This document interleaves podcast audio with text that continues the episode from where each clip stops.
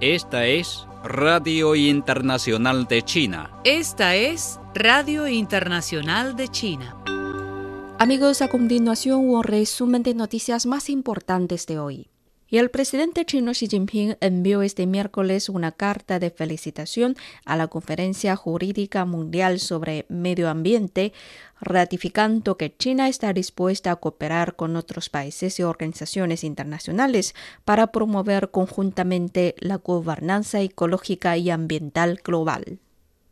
Y el presidente chino Xi Jinping mantuvo este miércoles una conversación telefónica con el presidente de gobierno español, Pedro Sánchez.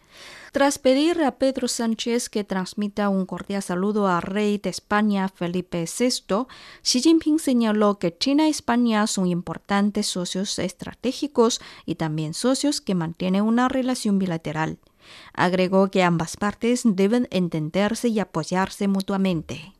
China está lista para trabajar con España en expandir el comercio bilateral, promover activamente la cooperación en los proyectos de logística portuaria, ciudades inteligentes y energía limpia, fortalecer la cooperación conjunta con terceros países en América Latina y África y profundizar el intercambio cultural y de personal entre los dos países, puntualizó Xi.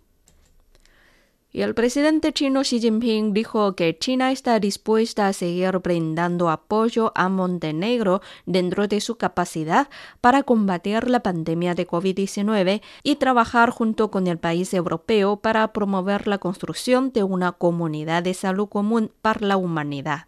Xi realizó estas declaraciones en una conversación telefónica este miércoles con el presidente de Montenegro, Milo Djukanovic.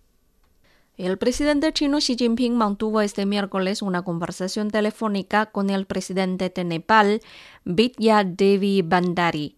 Xi Jinping señaló que después del brote de la pandemia de COVID-19, China y Nepal se han apoyado firmemente los esfuerzos por combatir la epidemia y han llevado a cabo una cooperación profunda en la lucha antiepidémica. China continuará brindando apoyo dentro de su capacidad a Nepal para su lucha contra la epidemia, dijo Xi, quien expresó su convicción de que el pueblo nepalés logrará la victoria final sobre la COVID-19.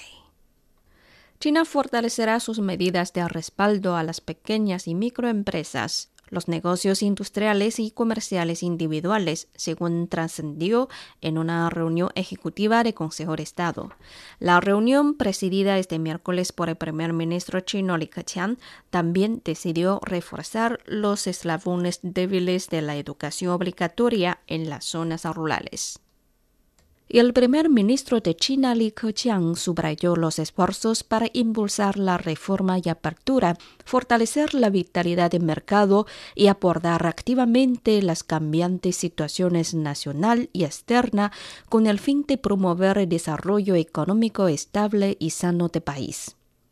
Li, quien también es miembro del Comité Permanente del Buró Político del Comité Central del Partido Comunista de China, hizo las declaraciones durante su visita de inspección a la ciudad de Ningbo en la provincia oriental china de Zhejiang el lunes y martes.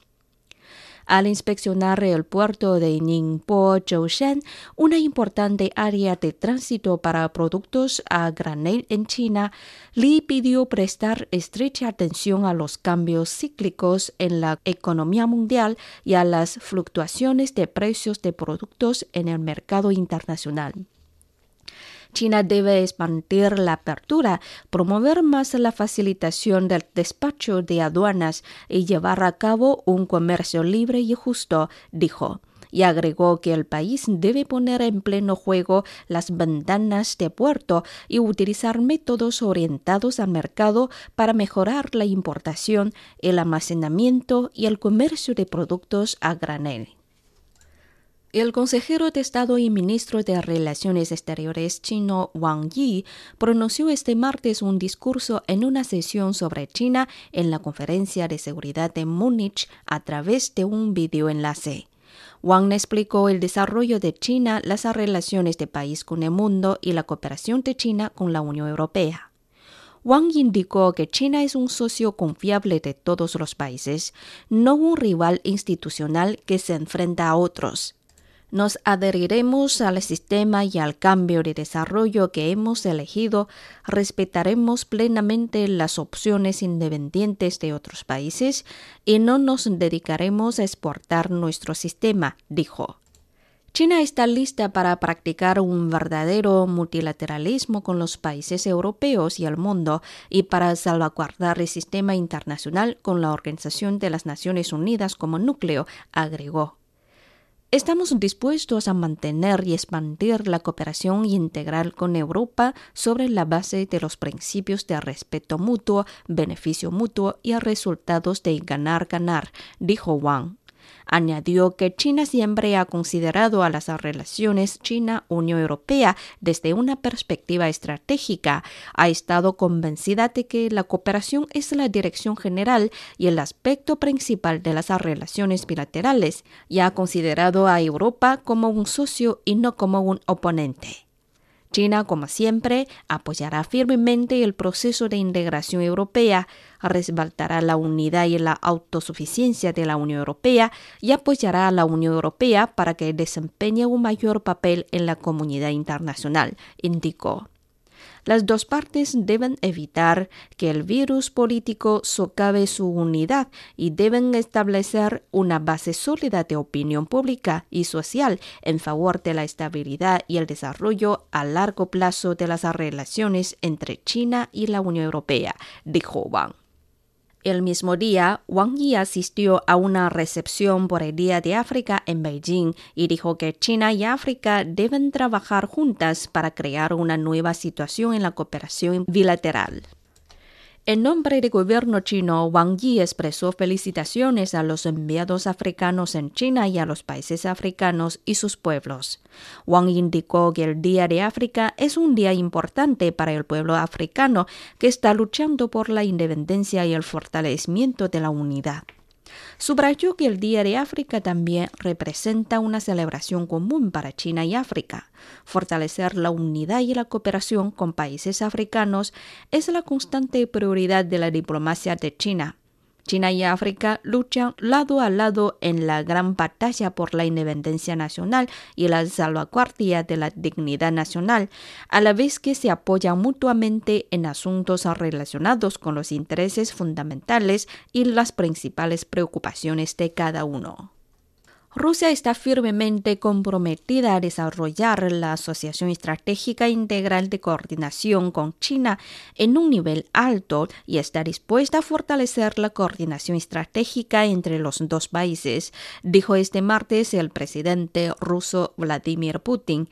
Rusia está lista para trabajar con China para defender el multilateralismo y para contribuir a preservar la estabilidad estratégica global, dijo Putin en Sochi en una conversación telefónica con Yang Jiechi, miembro del Buró Político del Comité Central del Partido Comunista de China, quien asistió a la decimosexta ronda de la consulta de la seguridad estratégica China-Rusia en Moscú.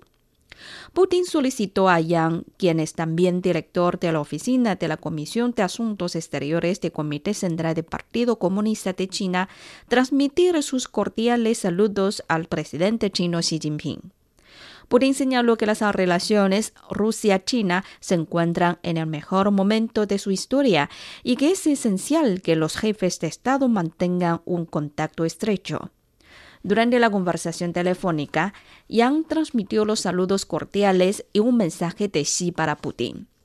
Gracias a la planeación y al liderazgo estratégico de los dos jefes de Estado, la Asociación Estratégica Integral China-Rusia de Coordinación para la Nueva Era se ha estado desarrollando con un fuerte impulso, dijo Yang observó que los dos países se apoyan firmemente en asuntos relacionados con sus respectivos intereses fundamentales. Constituye un ejemplo de un nuevo tipo de relación internacional caracterizada por el respeto mutuo, la equidad, la justicia y la cooperación de ganar-ganar, y han inyectado una valiosa estabilidad y energía positiva a un mundo que está experimentando turbulencia y cambios drásticos. El portavoz del Ministerio de Relaciones Exteriores de China, Zhao Lijian, dijo este miércoles en una rueda de prensa que algunas personas de Estados Unidos se han dedicado a propagar teorías conspiratorias e informaciones falsas como que el origen de la COVID-19 se encuentra en una fuga de un laboratorio en Wuhan. Esto es una gran falta de respeto por el espíritu científico y los resultados de la investigación de los miembros del grupo de expertos de la Organización Mundial de la Salud y es una profanación y una destrucción de los esfuerzos mundiales contra la epidemia.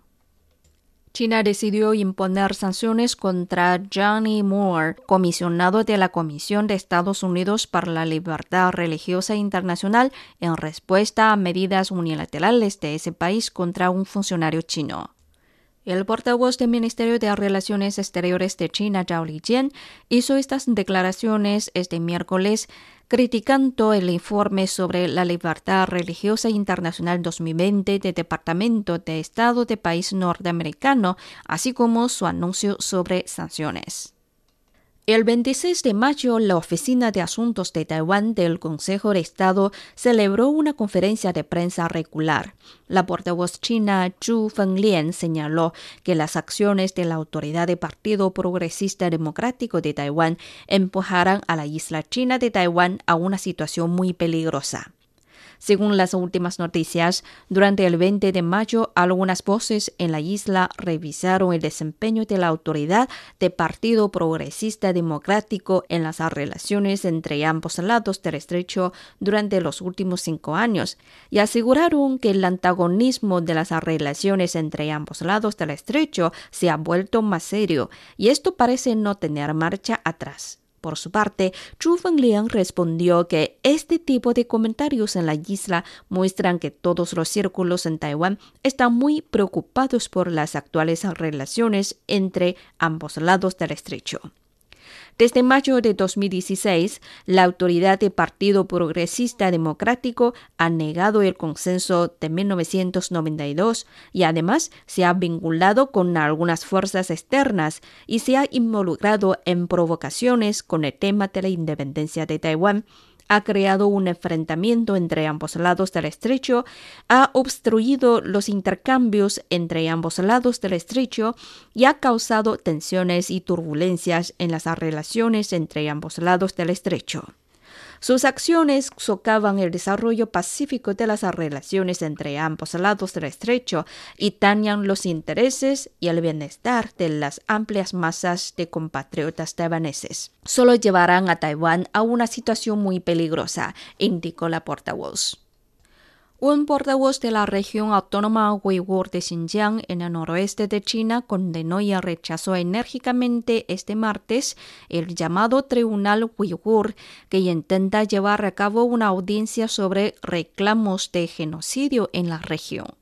El portavoz Xu Guixian dijo que el Tribunal Uyghur carece de bases o efectos legales de acuerdo con el derecho internacional y las prácticas de justicia penal. Cualquier supuesto veredicto o fallo de tribunal no es nada más que una pieza de papel de desecho, afirmó en una conferencia de prensa en Beijing. Una exposición internacional sobre macrodatos se inauguró este miércoles en la provincia de Guizhou, en el suroeste de China, mostrando innovaciones y logros científicos y tecnológicos de vanguardia en el área relevante. La Exposición Internacional de la Industria de Macrodatos de China 2021, de tres días de duración, que se celebra en la capital provincial de Guiyang, ha traído a 225 empresas chinas y extranjeras, informó el comité organizador. Bajo el tema Adoptar la inteligencia digital ofrece un nuevo desarrollo, el evento de este año se realiza tanto en línea como de forma presencial. La exposición contará con seis diálogos de alto nivel para discutir temas como la seguridad de datos, los servicios digitales y la digitalización de industrias.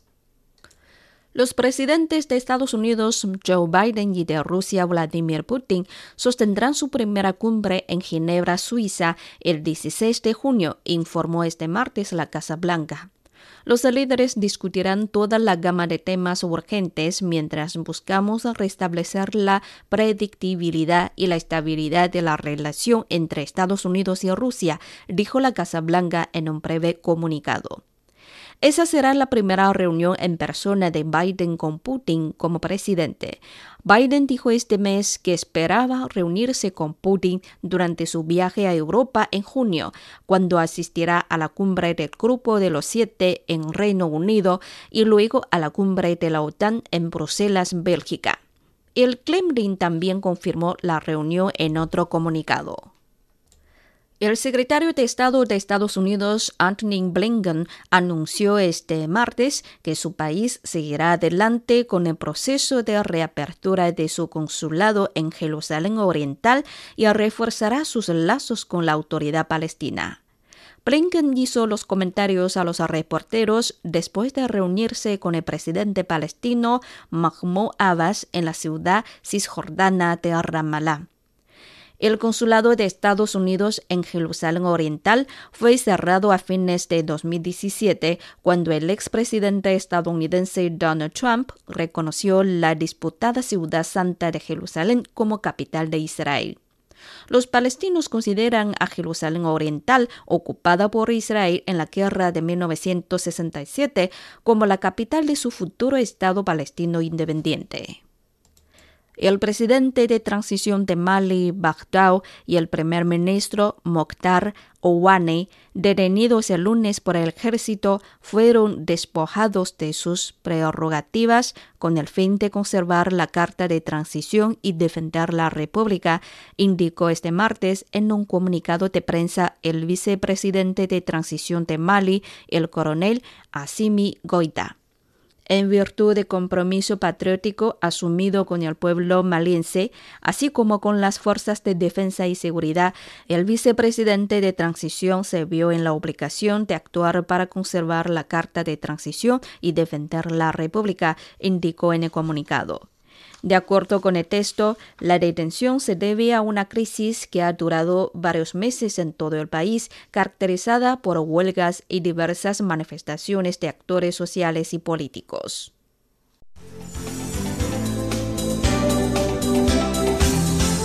Actualidad Mundial, Información y Análisis. Una mirada desde China al mundo de hoy.